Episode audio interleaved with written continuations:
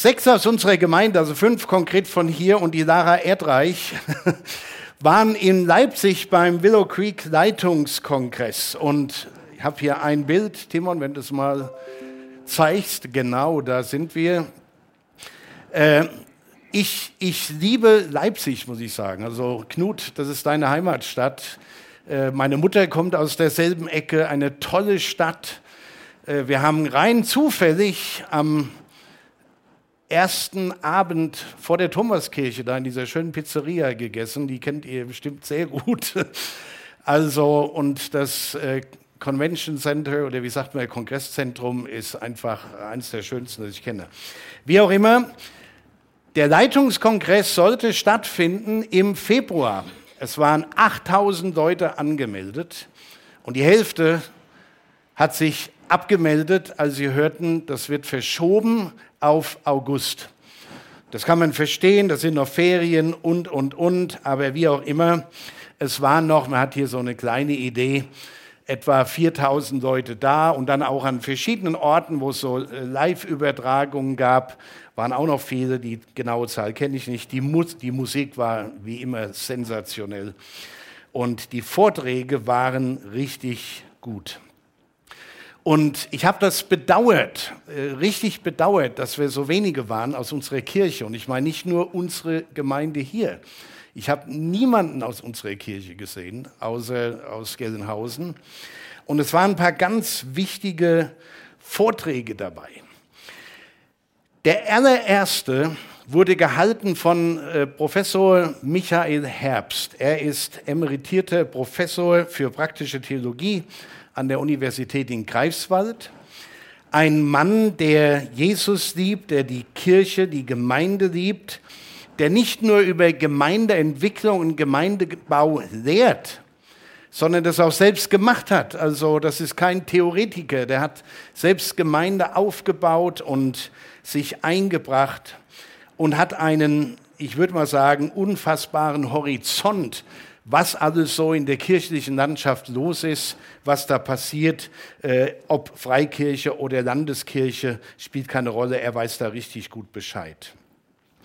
Und meines Erachtens nach hat es allen, die da teilgenommen haben, so richtig gut getan, seine, ich nenne das mal, Analyse in dem ersten Vortrag der derzeitigen Situation in den christlichen Gemeinden Deutschlands zu hören.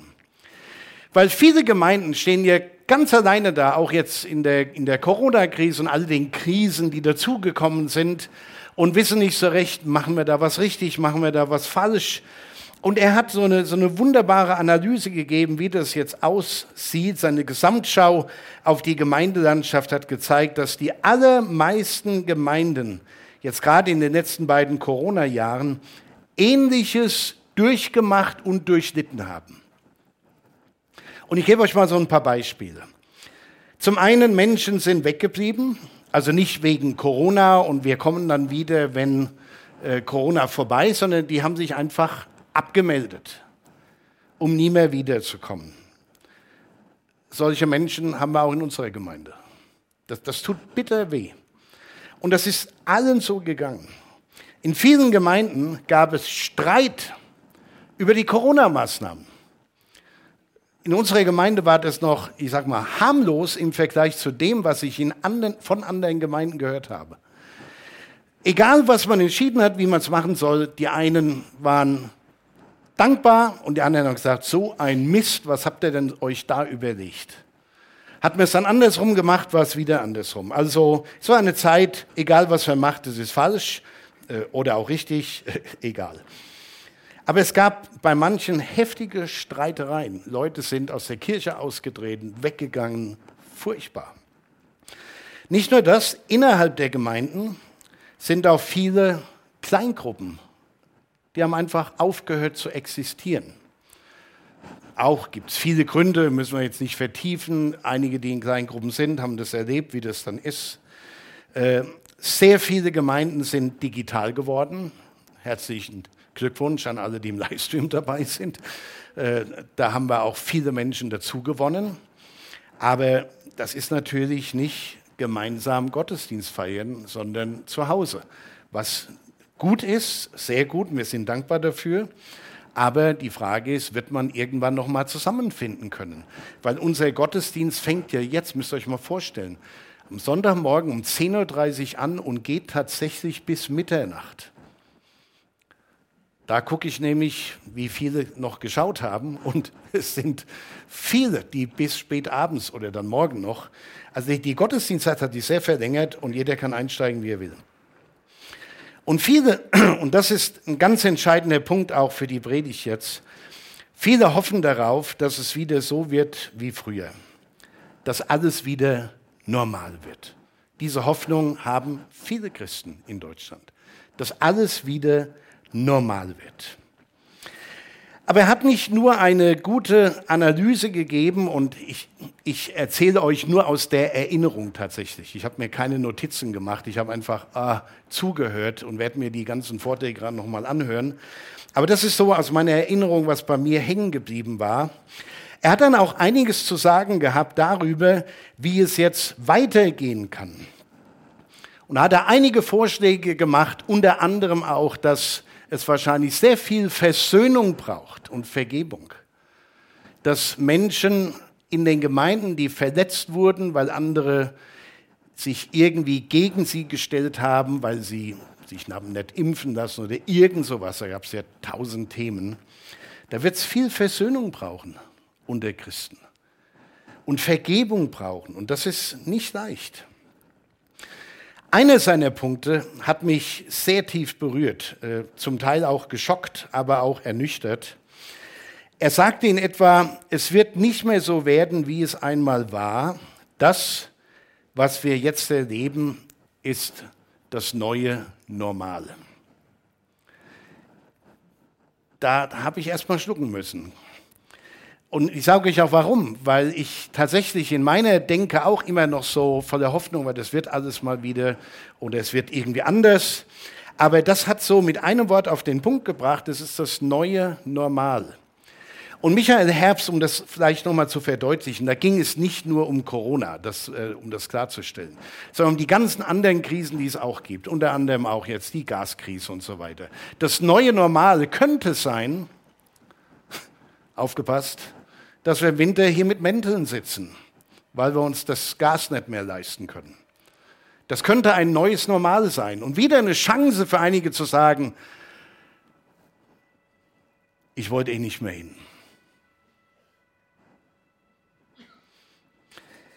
Ein neues Normal. Mit anderen Worten, und das ist die Herausforderung, wir müssen aufhören, uns in die Vergangenheit zurückzusehnen und erstmal akzeptieren, dass die Dinge jetzt so sind, wie sie sind.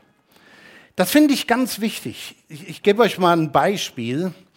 Äh, und, und das ist auch ein Punkt, ganz ehrlich, da tue ich mich ein bisschen schwer damit. Ich erzähle euch mal ein, ein lustiges Beispiel. Wenn ich unterwegs bin, dann ist alles bam, bam, bam getaktet. Ich weiß, wann ich wo sein muss oder müsste.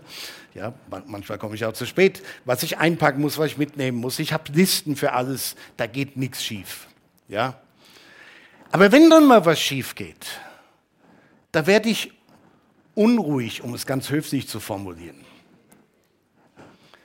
Mein Sohn ist eher gestrickt in dieser Weise wie meine Frau. Der war mal vor ein paar Jahren in Schweden unterwegs im Urlaub, hatte sich äh, von seinem äh, Pastorenkollegen das Boot ausgeliehen, das war auf einem Hänger. Und dann ist er die ersten 100, 200 Kilometer von Schweden wieder zurück Richtung Holland gefahren. Und irgendwo ist an der Radaufhängung irgendwas ist kaputt gegangen. Sie konnten nicht weiterfahren. Ach, ich hätte da gesessen. Ach warum muss das jetzt hier passieren? Und der Dennis sagt, ein neues Normal. Ah, wie toll, tolle Stadt. Wir suchen Sie ein Zimmer, bleiben hier, gucken Sie die Stadt an, lassen die die Karre reparieren, dann fahren wir wieder weiter. So kann man das auch nehmen. Ich nicht so. Ich freunde mich auch an, ich brauche ein bisschen mehr Zeit. Ja, deshalb ist die Predigt ganz wichtig heute äh, für mich. Ich brauche ein bisschen mehr Zeit. Wir müssen aufhören, uns in die Vergangenheit zurückzusehen und erstmal akzeptieren, dass die Dinge so sind, wie sie sind. Und während ich diesem Vortrag gelauscht habe, hatte ich immer mein Predigtthema im Kopf. Das habe ich ja nicht heute nach der Konferenz erfunden, sondern das stand ja schon seit Wochen fest. Und das Thema lautet, mach was draus. Mach was draus. Mach was aus der Situation. Und meiner Beobachtung nach neigen gerade Christen sehr dazu, sich nach vergangenen Zeiten und Erfahrungen zurückzusehnen. Ja, also am besten bekehren sich Menschen zum christlichen Glauben genauso, wie ich das getan habe vor über 50 Jahren. Sonst ist das keine Bekehrung. Da haben wir so eine Sehnsucht. Es muss so sein wie früher. Auch in unserer Gemeinde, da gab es immer mal Stimmen, wir müssten wieder mal eine Zeltmission machen. Äh, warum gehen nicht genug Leute in die Gebetsstunde? Was ist mit der Sonntagsschule? Dinge, die vor einigen Jahrzehnten wirklich super waren und gesegnet waren von Gott. Aber auch in der, in der christlichen Welt. Es gibt in Deutschland, die sind ja nach dem, nach dem Krieg entstanden, Missionswerke, die gesagt haben, die Menschen haben viel verloren, vieles ist kaputt gegangen, wir müssen denen Hoffnung geben, wir müssen denen von Jesus erzählen. Es sind Werke entstanden wie Neues Leben in alten Kirchen, das ist so ein lustiger Satz immer, also die sind in alten Kirchen. Äh, das Jans-Team und wie sie alle heißen. Was haben die gemacht? Die sind in Gemeinden gegangen, die haben den Gemeinden geholfen, Menschen einzuladen für die Veranstaltungen, haben in der Regel immer sensationell gute Musik für damals äh, mitgebracht, äh, tolle Predigten und haben den Gemeinden geholfen, Menschen für Jesus zu gewinnen.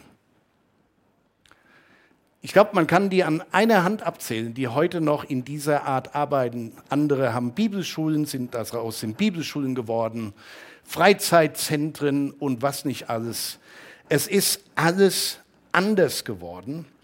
Und da muss man feststellen, ja, all das, was früher mal funktioniert hat, das war wunderbar und Gott hat es gesegnet. Bei dem alten Normal. Aber die Zeiten haben sich geändert und die Menschen haben sich geändert. Ihr, ihr, Ihr müsst euch nur mal die Werbung anschauen und wer, wer, auf YouTube unterwegs ist, schaut euch mal Werbung an von vor 40, 50 Jahren. Nur mal, um ein Beispiel zu geben. Äh, ich habe mal so eine, Peter war Volvo-Fahrer, ich habe mal so eine Volvo-Werbung gesehen, wo sie diesen ganz alten Kasten, ich weiß nicht, wie der heißt, äh, ich habe hier mal jemanden kennengelernt, der hat so einen in der Garage stehen, der ist jetzt 50 Jahre alt oder was. Der wurde verkauft mit Slogans, damit kann man was transportieren. Ja, und der hat viel Platz und äh, also da, das war so zweckmäßig. Wenn ihr euch heute die Werbung anschaut, da wird kein Auto verkauft, sondern ein Lebensgefühl. Ein Gefühl wird verkauft. Da haben sich Dinge geändert. So, die Menschen werden anders angesprochen, aber die Christen meinen, das geht heute genau noch so wie früher. Nee, leider nicht. Wenn es so wäre, da würden wir hier sonntags tausend Leute haben und nicht nur ein paar. Die Menschen haben sich verändert, christliche Werte haben sich verändert, auch die Medien natürlich. Ne? Also ich bin noch aufgewachsen mit Lassie und Fury, ne? wo alle am Schluss äh, in den Schwarz-Weiß-Bildschirm erschienen sind. Und was war der letzte Text bei Lassie und Fury? Kennt ihr den noch? Ohne Witz. Das Pferd hat gewiehert und alle anderen haben alle zusammen Gruppenfoto. Guckt es euch an. Es ist tatsächlich so. Flipper, der lustige Delfin und, und wie sie alle heißen. Übrigens auch die kleinen Strolche, die fand ich immer super. Das hat sich alles geändert. Früher haben wir für einen Haufen Geld teure Lexika gekauft. Und jeder, der so eins im Schrank stehen hatte, der hat damit signalisiert, ich bin gebildet oder zumindest interessiert oder wenigstens so erscheinen. Braucht kein Mensch mehr. Wir googeln oder irgendeine andere Plattform und sind viel aktueller dran. Christliche Werte spielen in unserer Gesellschaft überhaupt keine Rolle mehr. Überhaupt nicht.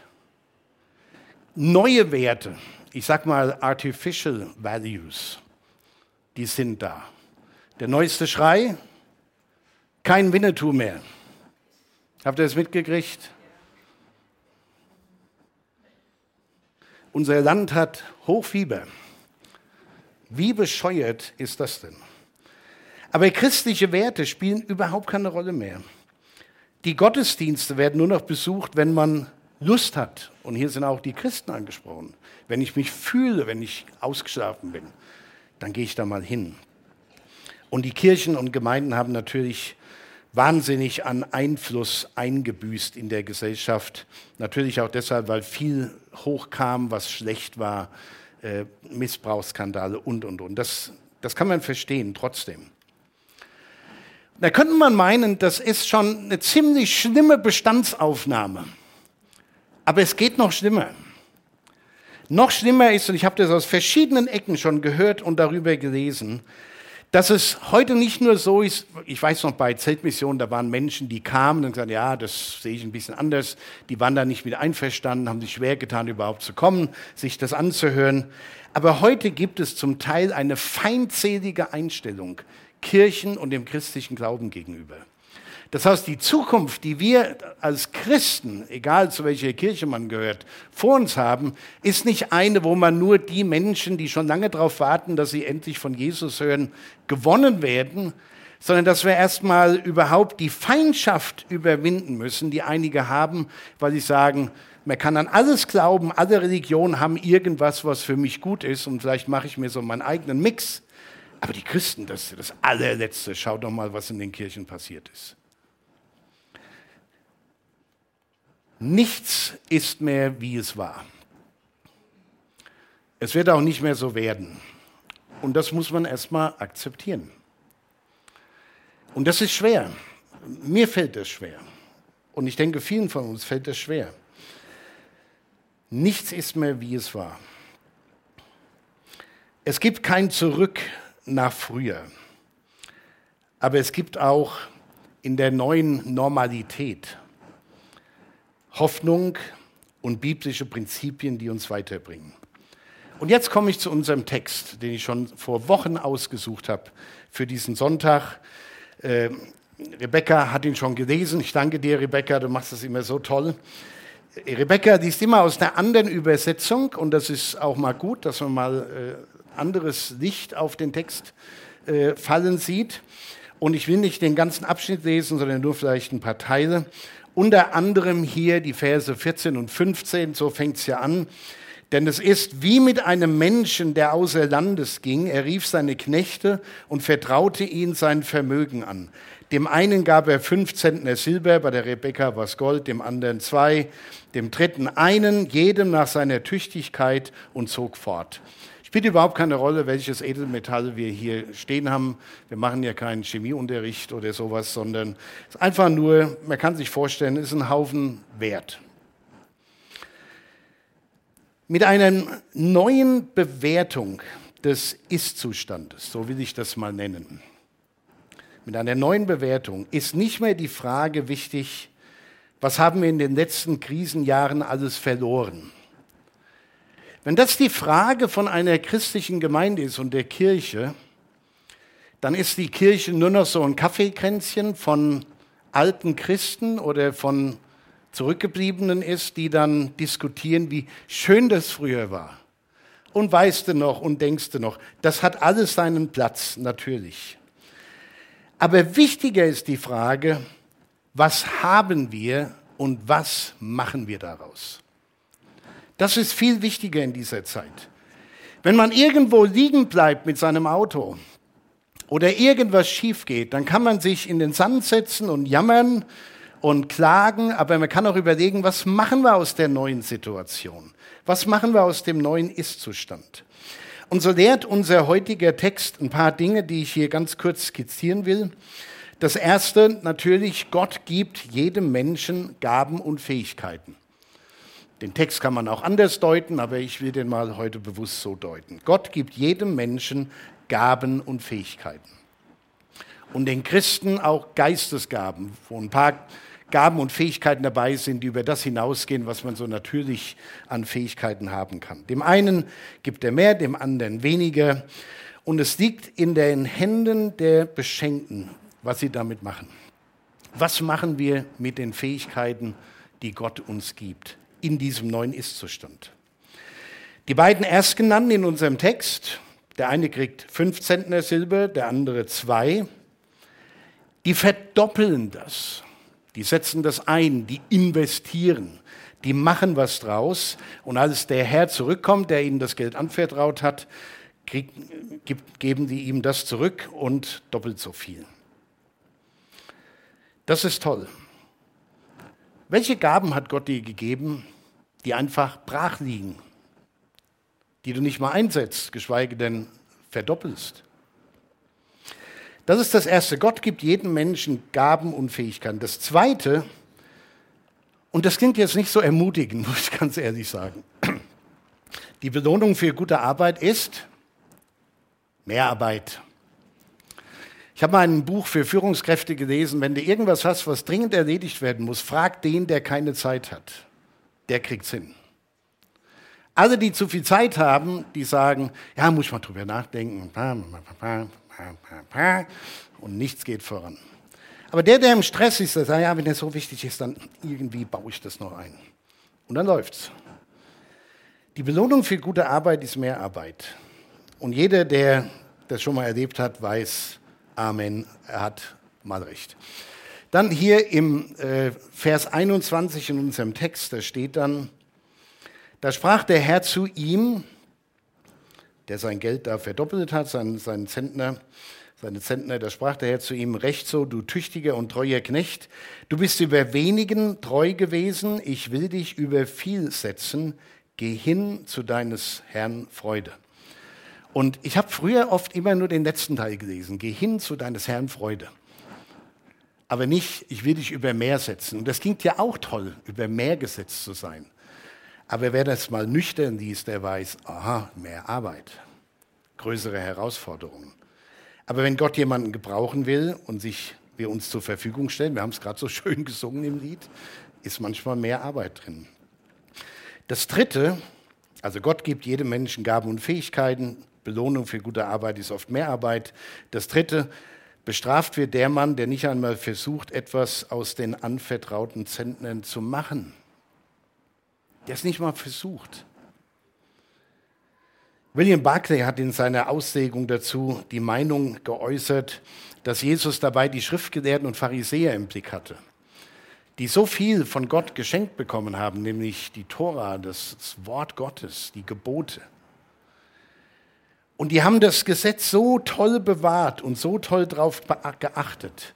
Die waren so gebunden an die Buchstaben, dass sie nicht gesehen haben, als Gott in Jesus Christus zu ihnen gekommen war. Das ist schon ein Hammer. Und da ist für mich tatsächlich die Frage, ob das nicht auch ein Problem vieler christlicher Gemeinden ist, dass wir vieles so sehr bewahren wollen, dass wir keine Augen mehr haben für die neuen Möglichkeiten, die Gott schenken will und kann. Und da geht es jetzt nicht darum, dass man die Bibel nicht mehr wertschätzt. Äh, versteht das bitte nicht falsch. Es äh, gibt immer mal welche, die das dann, die dann festhaken an so einem Satz und dann nicht weiterhören. Also ich meine das nur als Vergleich. Aber der Punkt ist, viele Gemeinden wollen alles so bewahren, dass sie nicht sehen, welche Möglichkeiten Gott hat, was zu tun. Der Text lehrt uns aber auch viertens, der, der schon etwas hat, und noch mehr bekommt, der kriegt auch noch mehr. Und der, der seine Talente verborgen und vergraben hält, die werden ihm auch noch genommen. Ich meine, Talente, ich will das mal ganz breit aufstellen. Das können unsere Gaben und Fähigkeiten sein, mit denen wir irgendwas machen, Gott dienen. Das kann Geld sein, was wir zur Verfügung stellen, Zeit sein, die wir investieren, um uns um andere Menschen zu kümmern. Egal was. Sehen wir es mal ganz breit. Die Frage ist, was machst du mit den Talenten, Gaben und Fähigkeiten, die Gott dir anvertraut hat? Oder vielleicht noch deutlicher, was machst du eigentlich mit deinem Leben? Was machst du mit deinem Leben? Wir, ich, ich denke, wir dürfen dankbar sein, dass wir eine Gemeinde sind, wo sich sehr viele Menschen engagieren, über viele Jahre und über Jahrzehnte. Das ist einfach toll und dafür müssen wir Gott danken, dass das so ist. Aber wie viele Menschen gibt es auch in vielen Gemeinden, Menschen, die im Grunde sonntags nur kommen, um die Bank zu wärmen oder den Stuhl ein bisschen warm zu machen, äh, sich das anhören, was passiert und was gesagt wird und dann, ja, das hätte ich jetzt anders gesagt, dann hat man so einen Diskussionsstoff, damit man am Mittagessen über was Christliches reden kann, nehmen wir die Predigt auseinander äh, oder irgend sowas. Das kann es doch nicht sein. Das kann es doch nicht sein. Was machen wir mit unserem Leben? Haben wir da noch Ziele, die Gott ehren? Wie könnte Gott uns gebrauchen, wenn das, was in mir schlummert, zum Einsatz käme? Wir haben in der kirchlichen Welt, wie eingangs beschrieben, eine neue Normalität. Und ich möchte mal behaupten, und das ist jetzt hier viele Gedanken, die ich mir gemacht habe, Daraus sind neue Bedürfnisse entstanden. Und diese Bedürfnisse sind eigentlich nicht neu, aber die sind jetzt wichtiger als je zuvor. Und ich habe hier so eine kleine Auflistung und bevor ich zu der komme, ein Punkt, den ich vorhin schon erwähnt habe, will ich hier nochmal einfügen. Ein ganz großes Bedürfnis in, in den christlichen Kirchen, also in den einzelnen Gemeinden der, der Menschen, die sich zu dieser Gemeinde halten, untereinander, aber auch der Kirchen untereinander, ist Versöhnung. Versöhnung. Ich denke manchmal, wenn, wenn Gott von oben auf die Erde schaut und dann sieht, mit was Christen beschäftigt sind, über was die reden, und dann sieht er die Menschen da drüben und in den Nachbarorten, wo jeder, der ein bisschen klar denkt, weiß, das interessiert die die Bohne, was uns hier das Problem ist. Ich glaube, es braucht Versöhnung. Versöhnung, dass Menschen, die zerstritten sind in einer Gemeinde, wieder zusammenfinden. Und das heißt nicht, dass wir dann alle einer Meinung sind. Darum geht es nicht. Aber dass wir uns versöhnen, dass wir uns vergeben. Dass wir auf andere zugehen und sagen, hör mal, mit dem, was ich da gesagt habe, habe ich dich vielleicht verletzt. Das tut mir aufrichtig leid.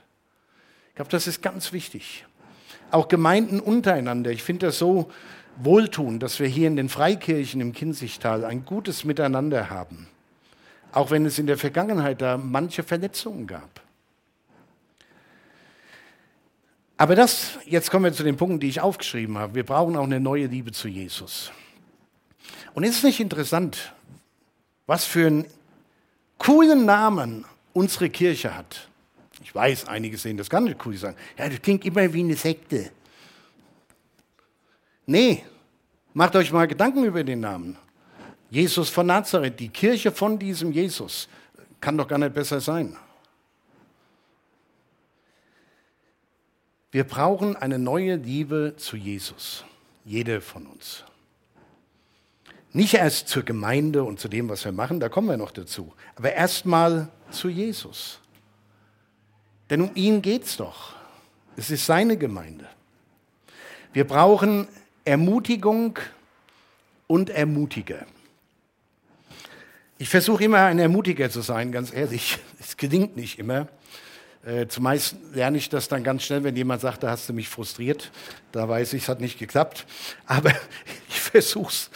Wir brauchen Ermutigung und Ermutiger. Und jeder ist ja da ein bisschen anders gestrickt. Ja, und bei vielen Christen gilt ja das Motto, nicht gemeckert, ist genug gelobt. Äh, aber wenn andere was tun, dass man die ermutigt. Wenn wir nicht nur was das Tun angeht, wenn wir sehen, da entwickelt sich ein Mensch, sein Glaube wird stärker, seine Liebe wird größer, die Hoffnung, die er ausstattet, ist einfach toll. Diesem Menschen mal zu sagen, danke, dass es dich gibt. Wir brauchen Ermutigung und Ermutiger. Wir brauchen aber auch authentische Zeugnisse des Glaubens authentische Zeugen, Zeugnisse des Glaubens, Botschafter an Christi Stadt müssen wir sein. Authentisch bedeutet, dass wir nicht immer heile Welt spielen, sondern dass die Menschen um uns herum, die noch nicht an Jesus glauben, auch miterleben dürfen, wie wir durch die Tiefen des Lebens gehen. Nicht mit, sorry, blöden frommen Sprüchen, sondern ehrlich. Ich habe keine Ahnung, wie ich das machen soll. Ich verstehe es nicht, weiß nicht, warum Gott es zulässt, aber ich vertraue ihm trotzdem. In deinem Lied, Manfred, war genial abgebildet, um was es geht. Und wir brauchen Menschen mit neuen Ideen. Wir brauchen neue Ideen für Kirche. Ich fand es sehr, sehr schön, eine, eine äh, Referentin hat an dem Kongress äh, erzählt von einer Frau, die an einem Waldspielplatz, wo immer viele Mütter mit Kindern hinkamen, und da waren dann erstmal gar keine mehr, weil da war ja auch der Lockdown über die Spielplätze. Selbst die Bäume durften nicht ausschlagen, also es war alles ganz schwierig. So, und eine Frau war total kreativ, die hat angefangen, Plakate zu malen. Plakate, da standen Witze drauf oder mal ein Zitat. Und dann aber auch so eine hoffnungsvolle christliche Botschaft. So ganz kurz stand da irgendwas drauf. Und immer wenn die Frauen oder die Eltern mit ihren Kindern zum Spielplatz gingen, hat man sich da gefreut über den Witz oder das Zitat oder über das irgendwas. Und es ist eine Gemeinschaft entstanden von Menschen, die anfangen, über den Glauben zu reden. Versteht ihr, das sind interessante Ideen. Ganz ehrlich, ich würde auf sowas nie kommen. Aber ich weiß, es gibt Leute, die kommen auf sowas. Und da darf es nicht sein, dass der, der gute Ideen hat, also ich meine nicht Ideengeber, die sagen, ja, man müsste mal, macht ihr mal. Nee, Leute, die Ideen haben und auch sagen, das begeistert mich, ich mache das jetzt. Bitte halte die nicht zurück. Und ich denke, um es hier abzuschließen, also fast abschließen, wir brauchen neue Freude und Begeisterung im Dienst für Jesus, mit der wir hier unsere Gaben für Jesus einsetzen. Gemeindearbeit, also für mich als Pastor ist, ist wie ein Marathon. Mir ist gerade vorhin eingefallen, ich bin jetzt etwas über 42 Jahre Pastor. Wenn ich jedem Jahr einen Kilometer gebe, ist das ein Marathonlauf im Dienst. Und ich kann mich gut an meinen Marathonlauf in Berlin erinnern, wie es am Ende, oh Mann, äh, ich wusste nicht, dass meine Beine so schwer sind. Ich habe zwei Tonnen gewogen. Und da kamen Leute vorbei, haben mir auf die Schultern geklopft, du schaffst das. Mach weiter, gib nicht auf, du schaffst es. Ein kurzer Satz. Und ich konnte wieder. Das ist unfassbar. Also ich kann das heute noch nicht glauben, was das bedeutet hat. Es ist wie ein Marathonlauf. Da wird es mal schwerer, mal leichter. Und da kommt ein Punkt, wo man sagt, ich habe jetzt absolut keinen Bock mehr, wir brechen das hier ab, das Experiment. Macht es nicht. All das, was wir brauchen, das kann Gott und will Gott uns schenken im neuen Normal, wenn wir ihn darum bitten, auch wenn es chaotisch aussieht. Oder? Meine Folie sieht chaotisch aus. Hätte er das nicht irgendwie gerade machen können, wie er das sonst immer macht? Nee, vielleicht ist Gemeinde in Zukunft auch ein bisschen chaotischer. Was soll's? Jesus erzählt in dem Gleichnis von den anvertrauten Zentnern. Er erzählt dieses Gleichnis im Zusammenhang mit den Endzeitreden. Und das finde ich ganz bemerkenswert. Da könnte man ja sagen, wenn es dem Ende zugeht, dann Mauert euch ein, zieht euch zurück, habt gute Gemeinschaft, wartet drauf, bis ich komme, macht einfach nichts mehr. Nee, gerade in diesen Endzeitreden, wo es um die letzte Zeit geht, sagt Jesus, hört mal, ihr habt Gaben, was macht ihr eigentlich damit? Was macht ihr mit eurem Leben? Hören wir auf, wehleidig zurückzuschauen, fangen wir an, mutig nach vorne zu schauen, die Zeit und die neue Normalität zu begreifen und zu fragen, was mache ich aus dem Leben, das Gott mir geschenkt und anvertraut hat. Was mache ich mit den Zentnern von Gold, Silber oder was auch immer, mit den Gaben und Fähigkeiten, die Gott mir anvertraut hat? Eine Sache macht der Text übrigens noch deutlich. Jeder wird einmal vor Gott Rechenschaft ablegen müssen über das, was er mit seinem Leben gemacht hat. Ja? Sind wir Bausteine am Bau des Tempels Gottes oder sind wir Stolpersteine, mit denen wir anderen das Leben schwer machen oder auch den Weg zu Jesus schwer machen? Wir werden Rechenschaft ablegen müssen. Die Engagierten werden gewinnen, die Bewahrer werden die Loser sein. Und deshalb mach was draus. Mach was draus. Zur Ehre Gottes. Amen.